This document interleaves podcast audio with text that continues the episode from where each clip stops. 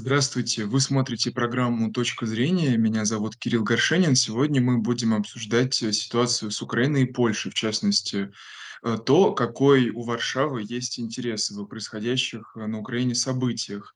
Напомню для зрителей, вчера директор службы внешней разведки Сергей Нарышкин заявил о том, что в случае э, поражения Украины Польша хочет создать, э, подконтрольное ей прокси-государство, которое будет якобы находиться под защитой польских вооруженных сил. У нас в гостях доктор политических наук, профессор Александр Михайленко. Александр Михайлович, Александр Николаевич, здравствуйте, спасибо большое, что согласились дать нам интервью. Э, да, хотел бы сразу начать вот с комментария этого заявления Нарышкина. Что думаете по этому поводу? Действительно ли, на ваш взгляд, у Варшавы есть вот такой интерес? А, добрый день.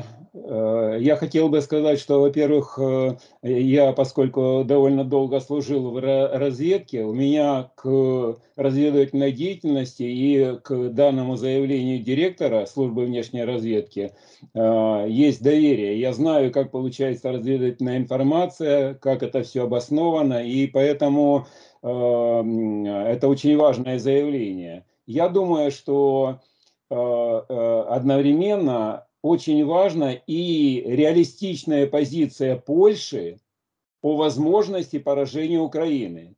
Ведь Нарышкин как сказал, что в случае поражения Украины Польша там, ну и дальше по тексту. А, то есть э, Запад в данном случае в лице Польши видит возможность поражения Украины и уже предпринимает какие-то э, планы, намечает на этот случай. Почему? Э, я думаю, что это действительно возможность э, не какая-то гипотетическая, а реальная. Украина в настоящее время это самое бедное государство Европы. Первое. Второе. Самый слабый президент, какой только был, вот из пяти президентов, которые были, это самый слабый президент, это очевидно в, э, на Украине. Вот, э, видите, в основном только он э, лояльность воспринимает, а профессионализм, ну, для меня, вот опять же, э, ну, совершенно очевидный признак слабости кадровой политики, он назначает своего коллегу там по кварталу 95 и руководителем службы безопасности Украины. Mm-hmm. Это, ну, беспрецедентно, мне кажется. Вот, но вот это заявление Нарышкина, оно основывается э, в том числе на историческом прошлом, на экономических, на различных аспектах. Но вот исторически понятно, что э, значительная часть Украины, длительный исторический период была в составе, была частью Польши. А историческая память, она очень и очень сильный фактор, э, в том числе в политике.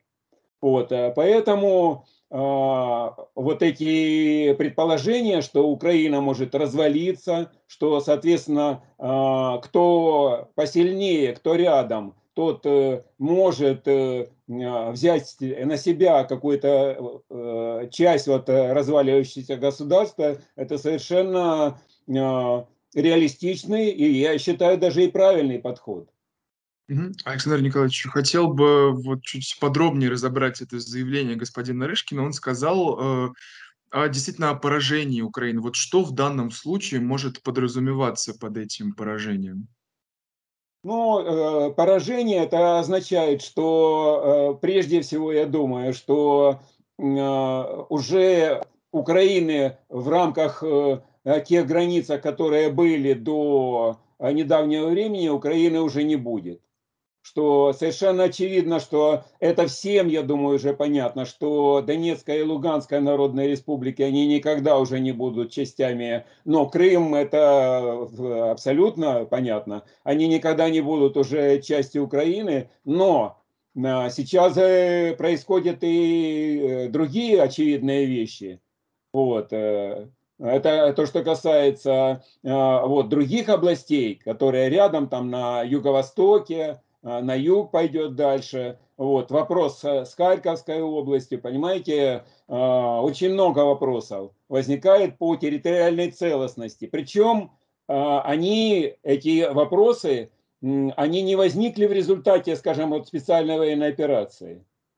Это еще раньше было, все это было раньше, все это было очевидно, что, ну, часто говорят, так был такой председатель Верховной Рады в свое время Литвин Владимир, он сказал, Украина хорошо скроена, но плохо сшита.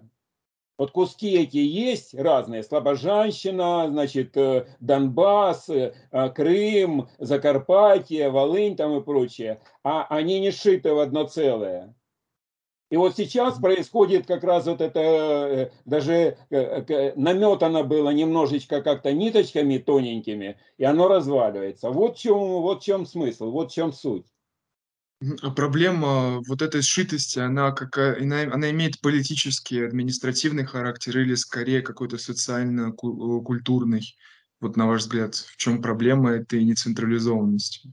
Весь комплекс, весь комплекс, потому что исторически, ну исторически как было, смотрите, 20-е годы э, решение э, нашего правительства Владимир Ильич Ленин в том числе вложил в это Э, свои, свой э, потенциал э, интеллектуальный, что надо крестьянскую Украину, надо ее дополнить индустриальным Донбассом для того, чтобы было более мощное вот это объединение Союза рабочих и крестьян. И передали Донбасс, да, вот. Ну, там, скажем, 39-й, э, 40-й э, годы, 41-й э, год, это предвоенные, значит, Украина получает Буковину, получает Западную Украину, Закарпатье, вот, то есть расширяется страна. Дальше, Крым, 54 год. То есть в разные исторические периоды какие-то куски территории передавались Украине, а вот работы такой, а, во-первых, концептуальной, во-вторых, политической, третьем, экономической, культурной, по объединению в одно целое, так и не было. А, обычно, когда, ну, раньше вообще это очень часто говорили все время, что вот Украине, Украина, там есть, есть западная Украина и восточная, между ними Э, э, какое-то взаимодействие, противодействие и так далее. Разные люди, там русские, там э, украинцы и прочее. На самом деле гораздо более пестрая картина, вот как минимум шесть вот этих частей. И они не объединены в одно целое. И об этом говорят те вещи, которые происходят. Это и Крым, это и Донбасс, это и, пожалуйста, Закарпатье. Там же очень большая часть э, венгерское население, то есть венгры, которые, они хотят в Венгрию. И Венгрия говорит, что, а, ну, притесняют венгров. Вот, э, а, Буковина, это, а, там румынский язык в Черновцах, там восприятие немного, но очень значительно отличается от э, того, что на Волыни, например. Вот, поэтому, а, конечно, большое упущение украинских политиков, начиная с 91 года, с независимости, что они не предприняли усилий по объединению вот этих разных частей в одно целое. Да, э, смотрите, вот возвращаясь к разговору о Польше, э, один момент, который лично мне не очень понятен. Если Варшава действительно заинтересована в поражении Украины, почему в таком случае она продолжает оказывать э, военную и любой другой вид э, помощи Киеву?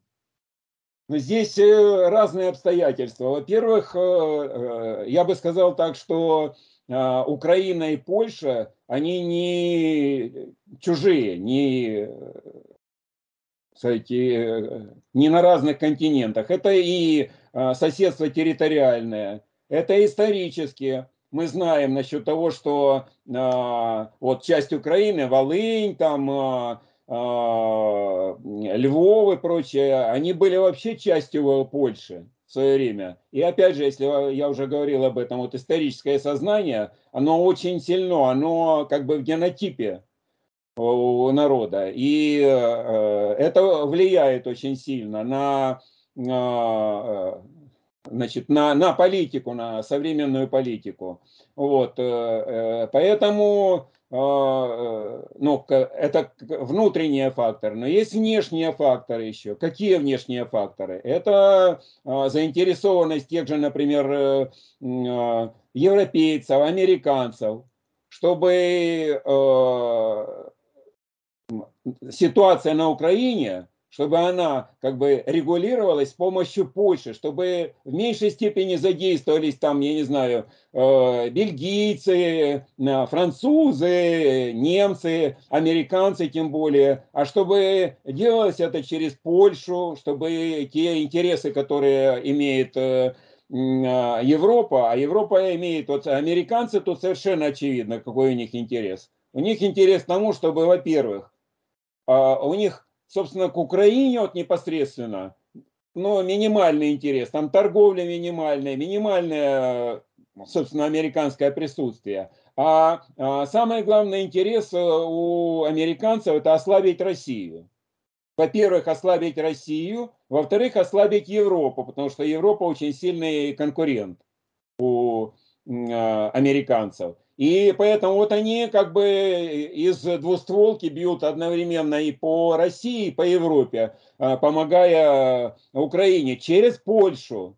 Они не хотели бы, чтобы э, их контингент сюда прилетел и воевали, да и вряд ли американцы, э, американские солдаты захотят здесь э, э, воевать. Вот. Но э, есть Польша, вот. А Польша, в свою очередь, вот я говорил об историческом факторе, но плюс к этому, просто надо понимать, что а, Польша, она по, по уши а, в долгах у Европейского Союза. Она сидит на, а, на различных фондах а, структурных, которые э, через Европейский Союз ей э, поставляются. Поэтому, но у Польши есть, конечно, и вот э, свой интерес. Но вот э, премьер-министр э, Польши недавно совсем сказал, что его мать родилась в нынешнем Ивано-Франковске.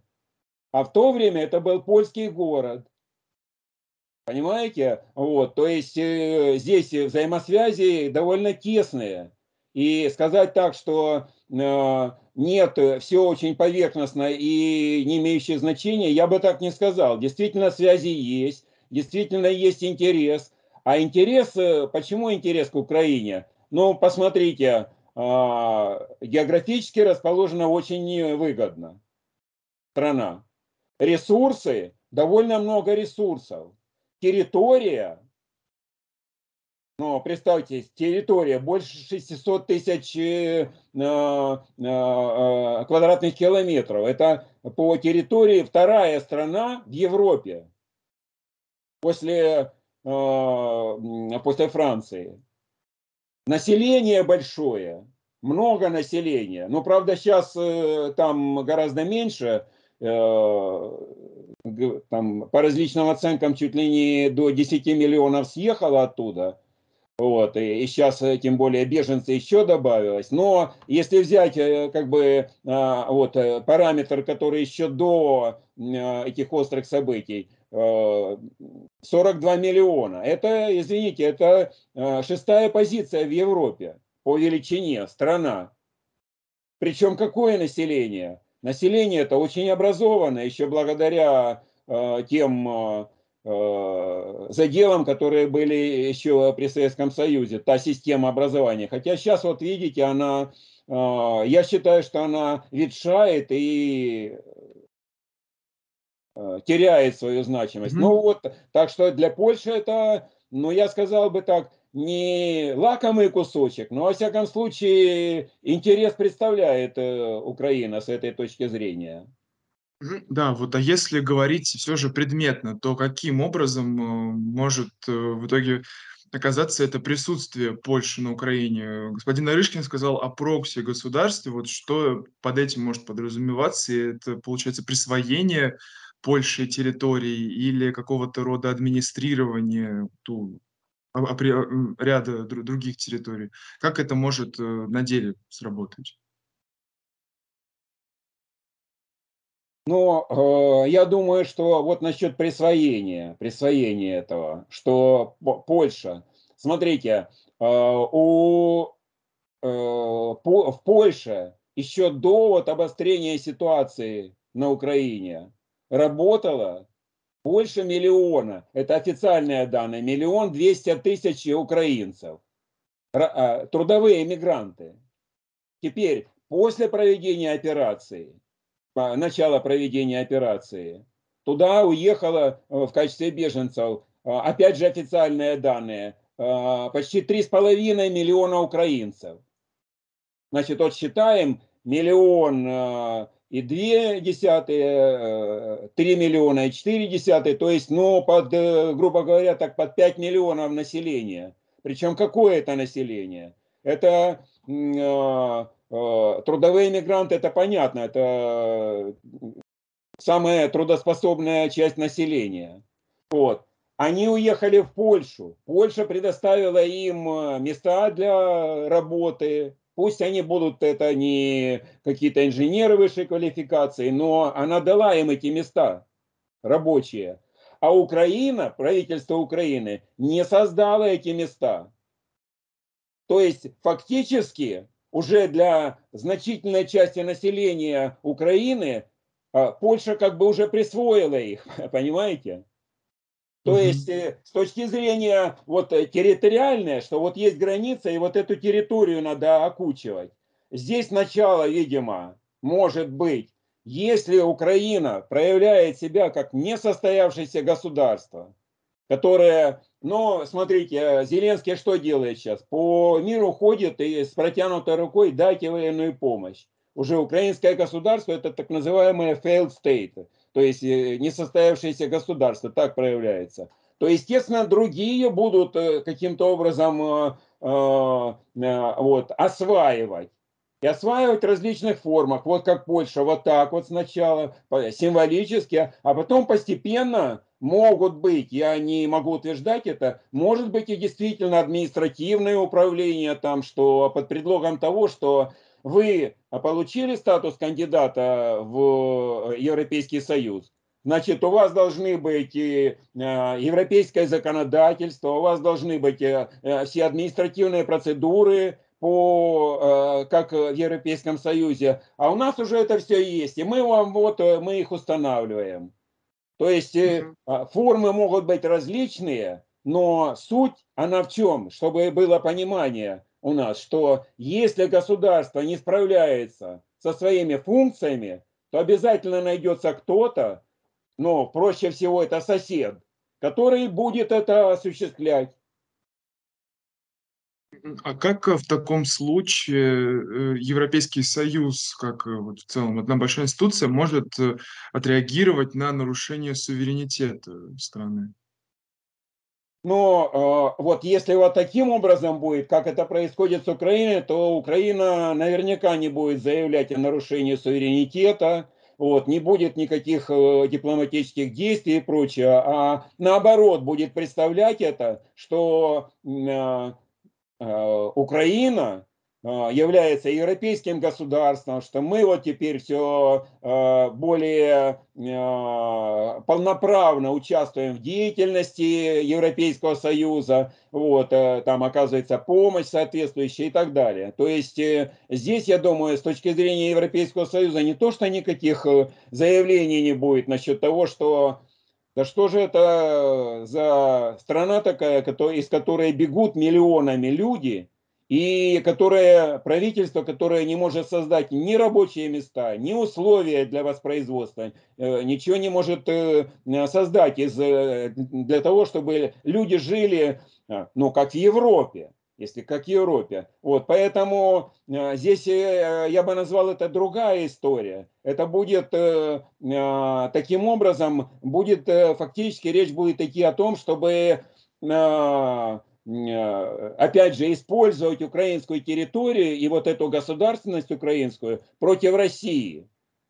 Вот в чем, собственно, основной смысл, я думаю, будет вот, э, политики Европейского Союза на вот этом, на обозримом этапе э, в отношении Украины. Да, Александр Николаевич, в заключение хотел бы еще поговорить о том, какие действия может предпринять или уже предпринимает Россия, чтобы повлиять, э, на происходящую ситуацию.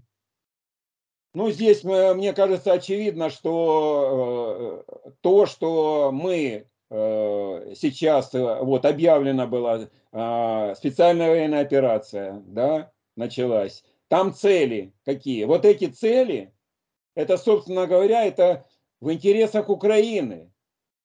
Это в интересах Украины на самом деле. И э, здесь э, какие цели? Вот, защитить, э, значит, Донбасс. Но, видите, получается, что не ограничивается только Донбассом. А почему не ограничивается Донбассом? Ну, потому что, э, опять же, очевидные ответы на эти вопросы. Потому что, если мы возьмем перепись Э, населения э, Украины 89 года, потому что потом там 2001 год это уже было, там э, вопросы возникают насчет того, куда 3 миллиона русских, например, пропало из предыдущей переписи. Так вот, 22% населения Украины по переписи 89 года русские, русскими себя это представляете себе, это но между четвертью и пятой частью населения, русские люди. Вот. А если говорить о языке, то в семьях 60%, более 60% семей говорили на русском языке. Это о чем говорит? Это говорит о том, что если вы, а, Украина я имею в виду, вы хотите быть демократическим государством, Э, прогрессирующим, развивающимся, то это надо поддерживать, наверное. А здесь идет запрещение русского языка, там, э, э, но, в общем, мы знаем эти все истории, которые, то, что там происходит на нынешнем этапе. Вот, поэтому, что Россия может сделать? Вот защита, пожалуйста, Донбасс. Теперь те другие Э, области, вот мы говорили про Херсон, там Запорожье, я думаю, что этим, кстати говоря, не ограничится. И другие будут тоже, которые э, люди должны просто, те, которые там живут, сами должны решить, как им дальше жить. Они хотят в э, рамках вот этого государства, ну, я бы иногда его называют нацистским государством, нынешнее государство Украину вот, э, хотят они там жить или они хотели бы как-то по-другому. Вот это должно быть. Второе, опять же, связано с, это объявлено в целях э, специальной военной операции. Что Россия могла бы сделать? Э, денацификация, демилитаризация. Эти очень важные направления, все это реально способствовало бы тому, чтобы, если бы проведено это было, это должно быть проведено, вот, э, то э, Украина осталась бы соседним, дружественным, нейтральным государством. Оно дружественное и к Венгрии, с которой сейчас очень э, непростые отношения. Вот. И э, с Польшей, там тоже, сейчас они улыбаются и жмут друг другу руки, обнимаются и прочее. Но на самом деле э, там э, очень и очень противоречивые отношения. Вспомните Тараса Бульбу, да, Гоголя, где э, один сын за Польшу, а второй против Польши. И это же, в, э, опять же, э, в культурном генотипе у населения и Польши, и Украины. Поэтому вот я думаю, такая должна быть позиция и политика России в отношении Украины. Угу. Александр Николаевич, это был мой последний вопрос на сегодня. Благодарю вас за интересные ответы. Это была программа «Точка зрения». Меня зовут Кирилл Горшенин. Сегодня мы беседовали с доктором политических наук, профессором Александром Михайленко.